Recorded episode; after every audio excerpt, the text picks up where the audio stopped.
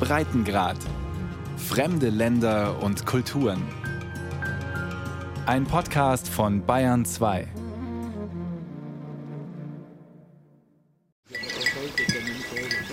Die Sonne geht auf über dem Baringo-See in Kenia. Ziegen laufen ans Wasser, löschen ihren Durst und nehmen ein frühmorgendliches Bad.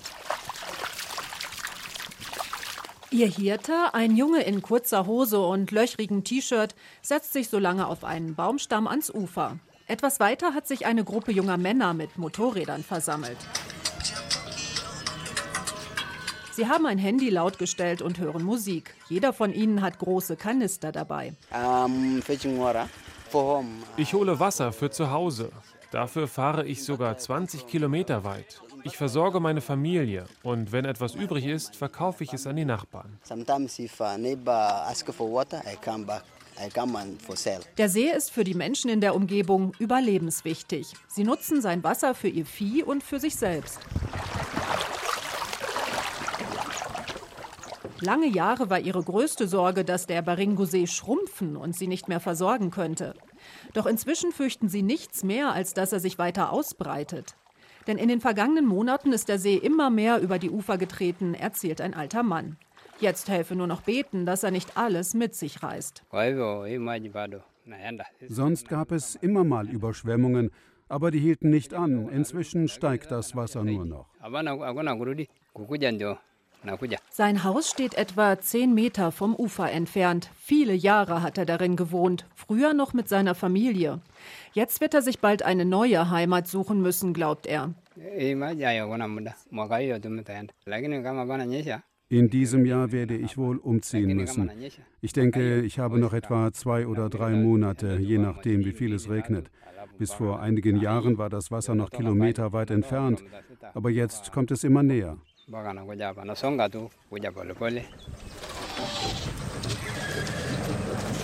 Und es hat schon viel geschluckt. Das Ausmaß der Überflutungen lässt sich am besten vom Boot aus sehen. Aus dem Wasser ragen schon nach wenigen Metern ein paar Häuser. Die Wellen tanzen um ihre Dächer. Der Rest von ihnen ist untergegangen, erklärt Titus Kangor von einer Umweltschutzgruppe am See. Here is the hotel. Under the boat unter dem Boot liegt ein Hotel. Es hatte 49 Zimmer und ein großes Restaurant. Der Besitzer konnte noch ein paar Sachen retten, Möbel und die ganze Ausstattung für die Küche. Denn das Wasser ist nicht plötzlich gekommen. Der Pegel steigt Tag für Tag. Es ist nicht das einzige Hotel, das zerstört wurde. Die Region hat sonst viele Urlauber angelockt. Es gab auch einen großen Campingplatz am See. Jetzt kann Titus Kangor nur noch schildern, wie alles bis vor einigen Monaten aussah. Wir fahren gerade über den früheren Campingplatz, sagt er. Es habe dort auch nette Hütten gegeben. Das alles befinde sich jetzt im Wasser unter dem Boot. They were having also the cottages and nice cottages. We are having like about uh, seven cottages around here, but all of them is gone. It's in the water now, where we are passing through with the boat.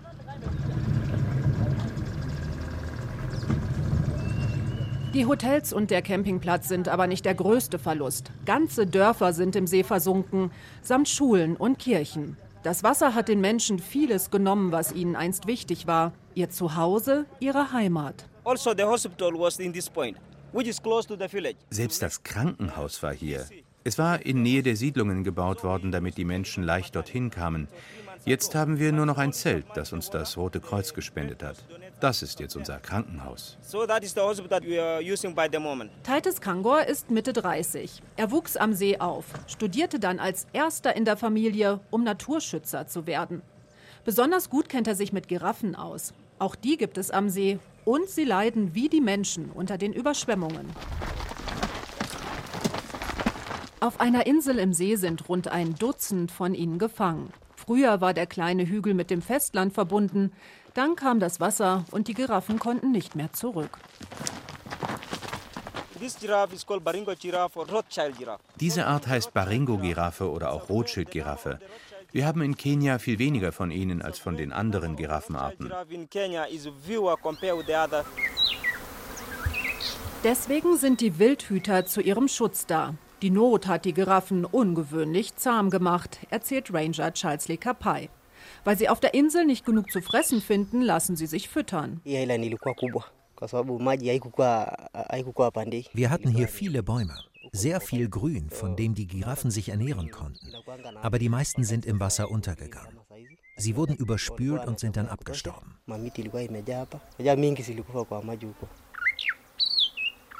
Eine der Giraffen hat es besonders hart erwischt. Sie hatte sich auf der Suche nach Nahrung weit vorgewagt. Auf einem flachen Teil der Insel fand sie Akazienbäume, von denen sie fressen konnte. Doch dann wurde ihr Rückweg plötzlich von Wasser überspült. Sie blieb allein zurück. Es ist eine weibliche Giraffe. Inzwischen ist sie ziemlich gestresst. Manchmal versucht sie ins Wasser zu gehen, um zu ihrer Herde zurückzukommen. Nur steht das Wasser inzwischen selbst einer Giraffe bis zum Hals. Außerdem wäre so ein Ausflug gefährlich. Im Wasser sind Nilpferde und auch Krokodile. Die Ranger treiben die Giraffe darum immer wieder zurück. Ihr einziger Freund in dieser Zeit ist ein Warzenschwein, das es ebenfalls nicht mehr von dem kleinen Inselstück heruntergeschafft hat. Das Warzenschwein folgt der Giraffe überall hin, erzählt ein anderer Wildhüter. Ein paar Tage später wird die Giraffe gerettet, auf einem Floß, das extra für sie gebaut wurde. Auch der Rest der Herde wird so nach und nach von der Insel gebracht. Einige der weiblichen Tiere sind schwanger. Sie werden ihren Nachwuchs auf dem Festland bekommen. Dort gibt es viel Grün, genug für sie zu fressen. Wahrscheinlich werden sie sich weiter vermehren. Ein Happy End für die Giraffen. Den Menschen am See kann nicht so leicht geholfen werden. Der zehnjährige Kevin geht an Krücken. Ihm fehlt der Unterschenkel des rechten Beins. Als er mit Freunden am See war, griff ihn ein Krokodil an. Seit das Wasser immer näher an die Dörfer schwappt, sind sie zu einer großen Gefahr geworden. Ich bin im See geschwommen. Als ich wieder rauskommen wollte, hat mich das Krokodil geschnappt. Es war so groß. Ich habe geschrien und dann sind zwei Leute gekommen und haben es vertrieben. Auf einem Motorrad wurde Kevin ins Krankenhaus gebracht. Ein Teil seines Beins war halb abgerissen. Es konnte nicht mehr gerettet werden, sagt Lehrer Christopher Lenongonop. Er hat sich seit dem Angriff um den Jungen gekümmert und seine Krankenhausrechnung übernommen, weil die Familie sich das nicht leisten konnte. Sie haben ihn acht Stunden lang operiert. Die Ärzte wollten sein Bein retten, aber das war nicht mehr möglich. Es blieb nur die Amputation, sonst hätten wir ihn ganz verloren.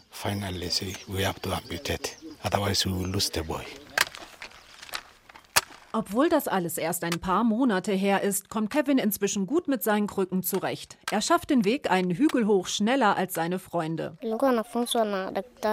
Ein Doktor hat mir das beigebracht. Er hat mich gestützt und so lange mit mir geübt, bis ich es konnte.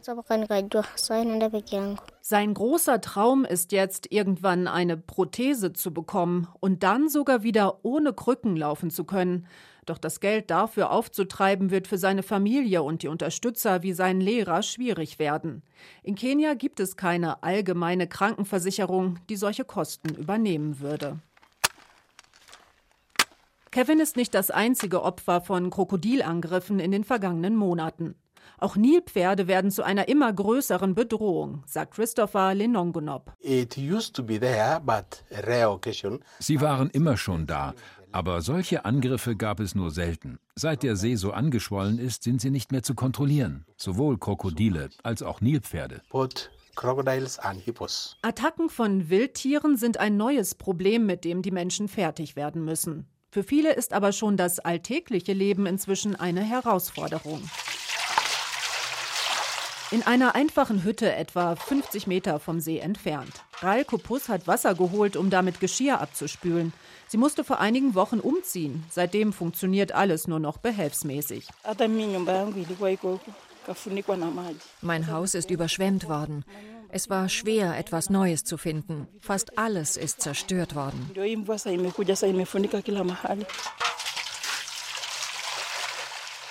Die Wände des neuen Hauses sind aus Wellblech. Der Boden ist festgetretene Erde. Licht kommt nur durch die Tür herein, die offen steht. Im Halbdunkel ist ein Sofa auszumachen, dazu ein einfacher Tisch und ein Regal. Hinter einem Vorhang liegen Matratzen als Schlafplatz. Rael Kupus hat mehrere Kinder und Enkel. Auch sie haben alle ihr Zuhause verloren. Zwei der Töchter zogen ganz weg, um anderswo von vorne anzufangen. Die übrigen leben mit Rael zusammen. Insgesamt zehn Personen auf einem Raum, der eigentlich gerade mal Platz für halb so viele Menschen bietet. Es ist ein anstrengendes Leben. Rael Kupus weiß nicht, wie es weitergehen soll. Alle Leute haben Angst. Das Wasser steigt ja immer weiter. Keiner weiß, ob es jemals aufhört. Wenn es hier ankommt, bleibt nichts mehr übrig, wo wir noch hin können. Dann können wir nur noch wie Flüchtlinge in Zelten leben.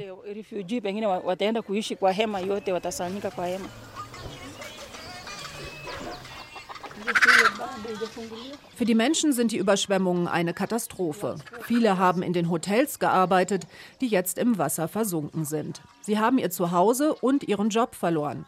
Das alte Leben ist weg und vielen fehlt das Geld und die Kraft, um sich etwas Neues aufzubauen. Die Häuser sind weg, die Hotels sind weg und damit auch die Arbeitsplätze. Es gibt keine Einkünfte mehr, um Schulgebühren zu bezahlen und die Kinder zu ernähren. Wir können nichts ändern und sitzen nutzlos im Haus herum, unbeweglich wie ein Stein.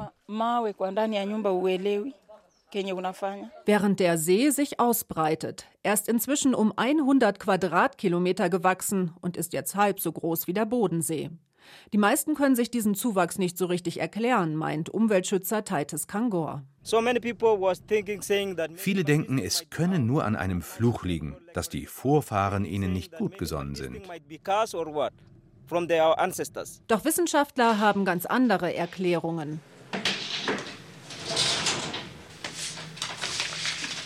Professor Elias Maranga erforscht an der Egerton-Universität in Kenia die Ursachen der Überschwemmungen. Für ihn steht fest, es gibt nicht nur einen Faktor, der die Überflutungen der Seen im ostafrikanischen Grabenbruch erklären würde. Andere Gewässer in der Region sind ähnlich stark betroffen wie der Baringo-See. Der Professor sagt, das liege zum einen an der Abholzung. Die Bevölkerung wachse und damit würden auch mehr Lebensmittel verbraucht. In Kenia, wo es sowieso schon viele kleine Farmen gibt, entstehen noch mehr. Es steigt der Druck, dass immer mehr Nahrungsmittel produziert werden müssen. Wir hatten in Kenia große Wälder, die sehr wichtig für den Wasserkreislauf sind. Große Teile davon wurden gerodet, um Platz für landwirtschaftliche Felder zu schaffen. Außerdem werden Wälder zerstört, weil neues Bauland gebraucht wird oder weil die Menschen auf der Suche nach Brennholz sind. Dadurch ist der Boden rund um Flüsse, die in die Seen führen, nicht mehr so gefestigt. Unsere Städte wachsen immer mehr. Bäume werden gefällt, was schlecht für das Klima ist. Sie helfen sonst durch ihre Wurzeln mit, dass Regenwasser auch in tiefere Schichten eindringen kann und sie verhindern, dass die Oberfläche der Böden weggespült wird. Fehlt die Vegetation, kommt es zur Erosion. Zur Regenzeit sind die Flüsse in Kenia inzwischen oft rotbraun vor Schlamm. Besonders in den vergangenen zwei Jahren, wo auch in sonst trockenen Monaten oft heftige Güsse vom Himmel kamen. Der Regen schwemmt Erde in die Seen und hebt diese quasi von unten an. Der Pegel steigt. Ein anderer Grund hat mit den geologischen Besonderheiten der Region zu tun. Mehrere Erdplatten stoßen hier aneinander. Im ostafrikanischen Grabenbruch haben wir drei Erdplatten, die für die Formation des gesamten Systems verantwortlich sind. Das ist die arabische Platte, dann die afrikanische Platte und es bildet sich gerade noch eine weitere Platte heraus, die wir somalische Platte nennen. Diese Platten entfernen sich voneinander. Ein Prozess, der sowieso stattgefunden hätte, jetzt aber nach Meinung des Professors durch den Klimawandel und Umweltprobleme sehr viel schneller abläuft. Wenn Berge abgetragen werden und Gletscher schmelzen, gelangt viel Wasser in die Ozeane. Dadurch bekommen sie mehr Gewicht. Das System muss sich wieder ins Gleichgewicht bringen. Wir sprechen von einer isostatischen Ausgleichsbewegung. Was das für die Seen bedeutet, erklärt Anthony Vamalva von einem staatlichen Unternehmen, das in der Nähe der Seen nach Erdwärme bohrt. Er sieht die Überflutungen schon lange mit Sorge. Weil sich die tektonischen Kräfte verändern, wird das Wasser nach oben gedrückt. Es läuft dann von unten in die Seen. Nicht weit vom Baringo-See liegt der Bogoria-See. Ein ähnlicher Name, aber eine ganz andere Art von Gewässer. Weil auch dieser See schon stark über die Ufer getreten ist, könnten beide bald zusammenfließen. Uh,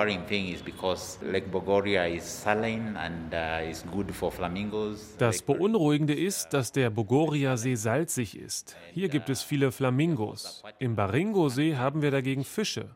Wenn die beiden Seen zusammenlaufen, wird das Ökosystem gestört.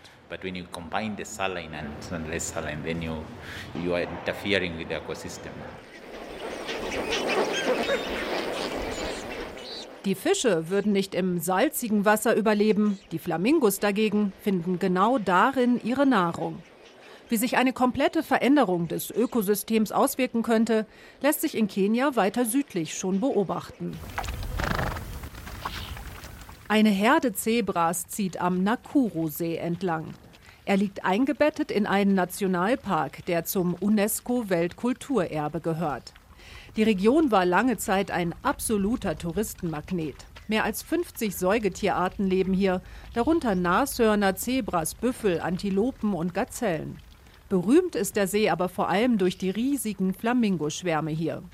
Wie ein pinkes Band zogen sie sich sonst am Ufer entlang. Jetzt umgibt den See stattdessen ein breiter Gürtel abgestorbener Bäume, deren tote Äste aus dem Wasser ragen. Denn auch dieser eigentlich alkalische Sodasee ist in den vergangenen Jahren stark gewachsen. Die Wasserqualität hat sich geändert. Der See verhält sich jetzt wie ein Süßwassersee. Der Wasserpegel ist angestiegen und gleichzeitig hat die Anzahl der Flamingos abgenommen. Das liegt daran, dass Flamingos sich von Algen ernähren, die nur in Wasser mit einer anderen chemischen Zusammensetzung wachsen. Joseph Edebe arbeitet am See für den Kenya Wildlife Service und behält die Tierwelt im Blick.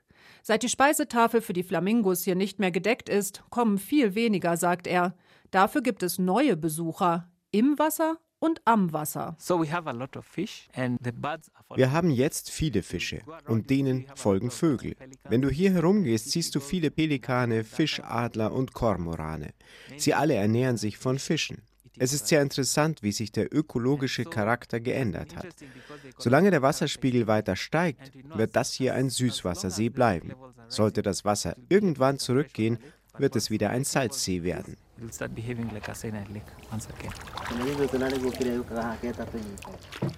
Doch vorerst schluckt der See auch hier alles, was ihm in die Quere kommt. Bei einer Bootstour zeigen sich wie am Baringo-See schnell Überreste von Gebäuden, die vom Wasser umspült werden. Der frühere Landwirt Viktor Nyendu hat alles verloren, was er sich über Jahre aufgebaut hatte. Er deutet auf eine fast komplett versunkene Ruine. Das hier waren die Wände des Wohnzimmers. Dort war das Schlafzimmer und drüben das Kinderzimmer, die Toilette und die Küche. Alles ist jetzt zerstört, genau wie die Ställe, die ich für meine Hühner, Kühe und Schafe gebaut hatte. Heute lebt Viktor Nyendu mit seiner Familie in einer Notunterkunft. Auf dem Grundstück einer Kirche durfte er sich eine einfache Wellblechhütte bauen. Statt mehrerer Zimmer gibt es hier nur einen Raum. Der Schlafbereich ist mit Vorhängen abgetrennt. Wenig Platz für ihn, seine Frau und die vier Kinder. I'm broken. Yeah, as a human being.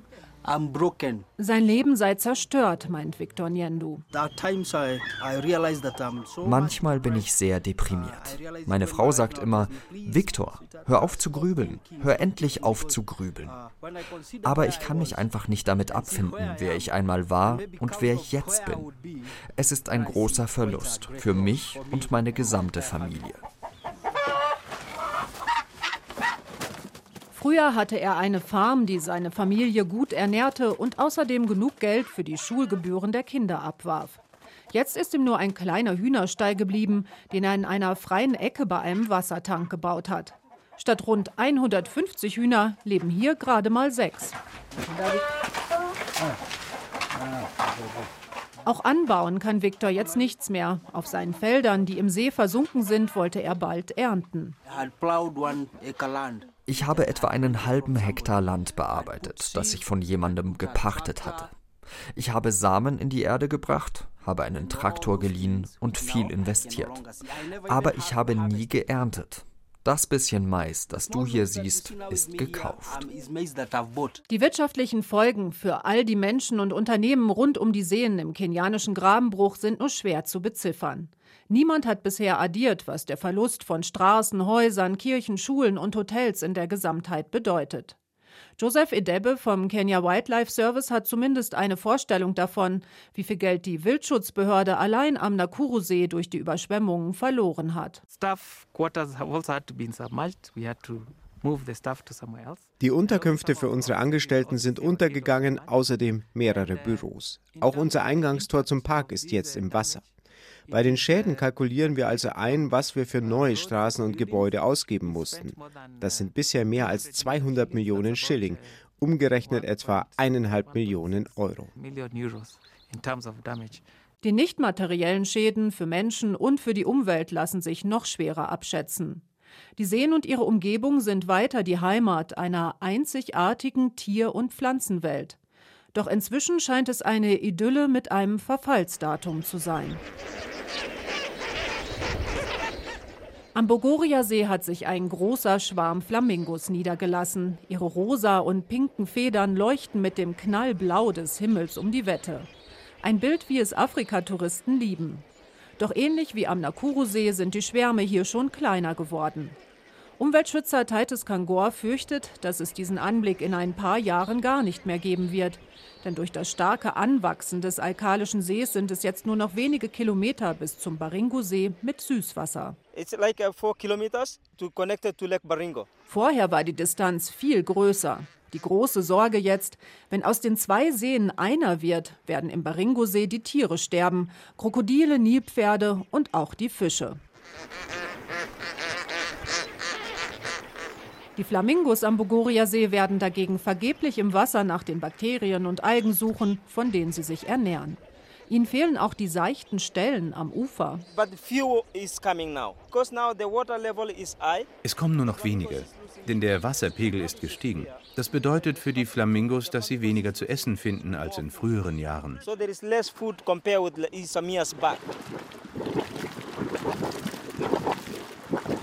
An einer Stelle am Ufer kommt kochend heißes Wasser aus dem Boden.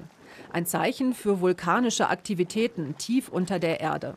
Titus Kangor hat Eier mitgebracht, die er in einem Korb in dem Wasser gekocht hat. Wir lassen sie jetzt ein wenig abkühlen. Dann können wir sie pellen und essen. Salz brauchen wir nicht, denn durch das Wasser sind sie schon salzig geworden. And the water also contains the natural salt. Beim Imbiss in der Idylle zwischen Flamingos kommt der Umweltschützer ins Träumen. Vielleicht ist der Anstieg der Seen doch nicht endgültig. Wir hoffen, dass das Wasser wieder zurückgeht und dass eines Tages die Leute wieder dahin zurückkehren können, wo sie früher gewohnt haben.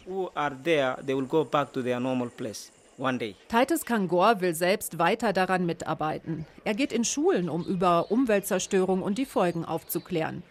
Vielleicht gehe die nächste Generation dann verantwortlicher mit der Natur um.